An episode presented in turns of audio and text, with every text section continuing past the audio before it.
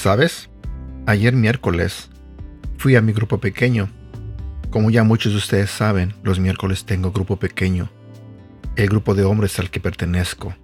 Y la verdad le doy gracias a Dios que me da la oportunidad de pertenecer a ese grupo.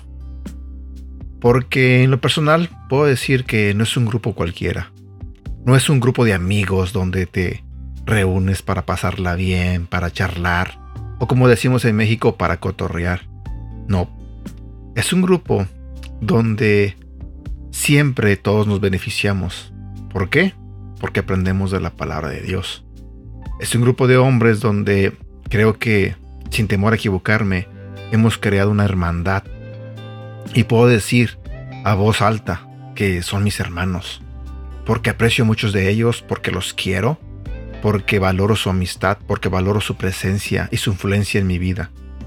Sé que si me estuviera reuniendo con otro tipo de personas que no tienen nada que ver con la iglesia, sé que no estaría creciendo como persona, sé que no estaría creciendo espiritualmente y sé que no estuviera aprendiendo más sobre mi Señor, sobre nuestro Señor Jesucristo. Ayer, eh, un hermano que se llama Edgar, igual que yo, mi tocayo, y otro hermano que se llama Rafael, compartieron sobre la oración. Eh, específicamente hablaron de qué tipo de oración tenemos que hacer y cuáles son las oraciones que Dios escucha. Tocaron muchos temas sobre la oración, también hablaron de cómo debemos orar, de cuándo debemos orar. Y una de las cosas que me impactó y que me hizo este, pensar y reflexionar es que Muchos de nosotros empezamos nuestros días sin siquiera ah, dedicarle un tiempo a Dios. Nos levantamos muchas veces eh, a las carreras porque la alarma está suene y suene y prácticamente nos levantamos a las carreras a arreglarnos, a prepararnos para empezar nuestro día. Y muchas veces olvidamos eh, detenernos y darles gracias a Dios por el día que comienza. Y ayer ellos hablaron de eso, de que nosotros tenemos que dedicar un tiempo a Dios eh, al iniciar nuestro día, ponernos de rodillas y reconocer que, que estamos vivos porque Dios así lo permitió, reconocer que Dios es un Dios grande, reconocer que Dios es un Dios que nos promete muchas cosas, pero también reconocer que nosotros necesitamos esa conexión con Dios, esa, esa relación, esa intimidad que lamentablemente muchos de nosotros no tenemos. En lo personal, a mí me impactó demasiado la presentación de ayer, me gustó muchísimo.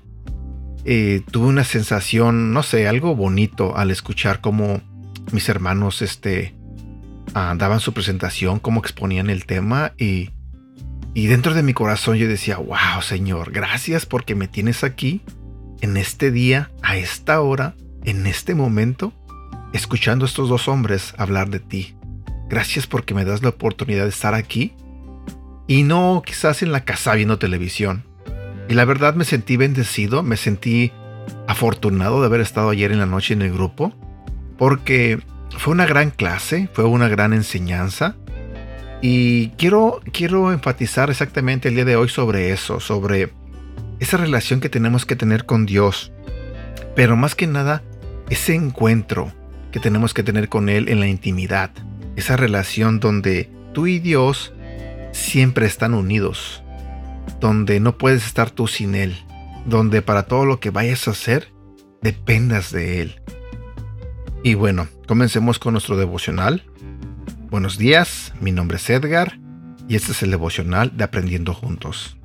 El tema de hoy se titula Un encuentro en intimidad. ¿A dónde podría alejarme de tu espíritu? ¿A dónde podría huir de tu presencia? Si subiera al cielo, ahí estás tú. Si tendiera mi lecho en el fondo del abismo, también estás allí. Si me elevara sobre las alas del alba, o me estableciera en los extremos del mar, aún allí tu mano me guiaría, me sostendría tu mano derecha. Salmo capítulo 139 versículo 7 al 10. El rey David, quien escribió los salmos, sabía que era imposible huir de la presencia de Dios.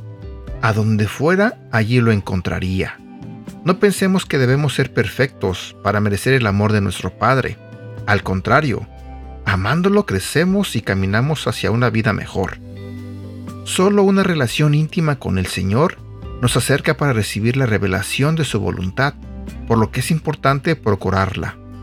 Es decir, que debes buscar a Dios más allá de solamente sentirte acompañado por Él, ya que una relación íntima es más que compañía. Puedes tener a tu esposa al lado todo el día, pero solo en un tiempo de intimidad se fortalece la unión como pareja, ya que se conoce el corazón de la otra persona. El Señor desea darnos su Espíritu Santo y unción a través de una relación íntima y especial. Cuando estamos conscientes de su compañía, nuestra conducta mejora porque sabemos que Él nos observa. Pero solo la intimidad es la que provoca la transformación.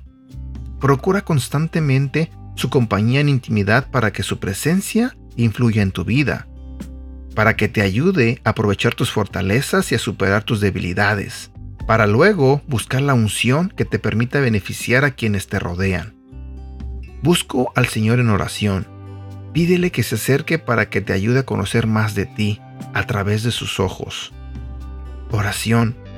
Padre, gracias por interesarte en mí, porque me buscas en intimidad y deseas ayudarme a ser mejor persona. Sé que tengo fortalezas y debilidades. Sé que tú eres el único que puede hacer maravillas en mi vida, así que me entrego en tus manos. En el nombre de Jesús. Amén. Reflexiona sobre esto ¿En qué momentos has sentido la compañía de Dios y en cuáles verdadera intimidad con Él? ¿Imaginas que Dios es una persona que desea un tiempo de intimidad contigo? ¿Alguna vez has deseado huir de la presencia de Dios porque has cometido un error? Cuando oras, ¿te das un tiempo para escucharle o solamente te dedicas a repetir palabras?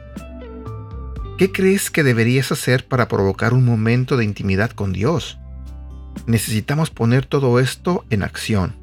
Prepara tu corazón para tener momentos de intimidad con el Espíritu Santo, como sucede en la intimidad con la pareja que no se puede planificar como una guía específica, sino que tu entrega y pasión lograrán la mejor experiencia. Piensa qué música escucharás y a qué hora sucederá. Busca el lugar ideal, un lugar tranquilo y sin distractores. Recuerda que en ese momento puedes adorarle, agradecerle, hablarle sobre tus inquietudes y sobre tus anhelos. Y también debes dejar un tiempo de silencio para escucharlo. Frase para recordar, me acercaré al Señor para que Él se acerque a mí. ¿Sabes? Sé que todos nosotros necesitamos ese momento de intimidad con Dios. Sé que todos necesitamos establecer un tiempo donde le dedicamos a nuestra vida, nuestro momento a Él, para que podamos hablarle, para que podamos decirle lo que sentimos, lo que pensamos, lo que queremos, para poder pedirle perdón cuando nos equivocamos. Sé que de esa manera nuestra relación con Él crecerá, se fortalecerá.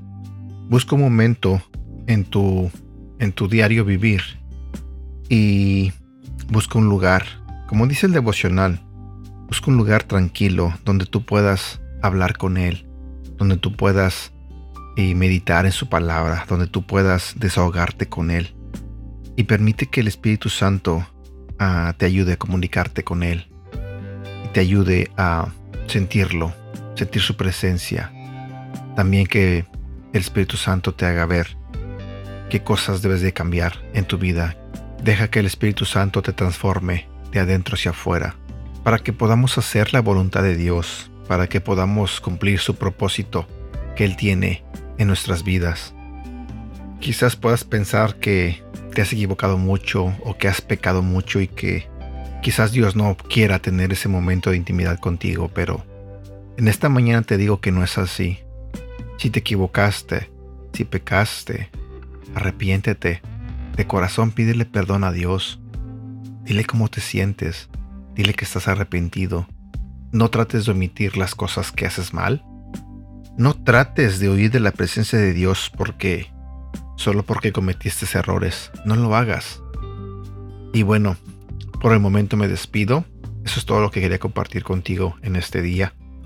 Antes de irme, quiero pedirte que me ayudes a orar por Santiago. La vez pasada te pedí que te unieras a nosotros para que oramos y le pidiéramos a Dios por su salud, para que él pudiera salir de la operación sano y salvo.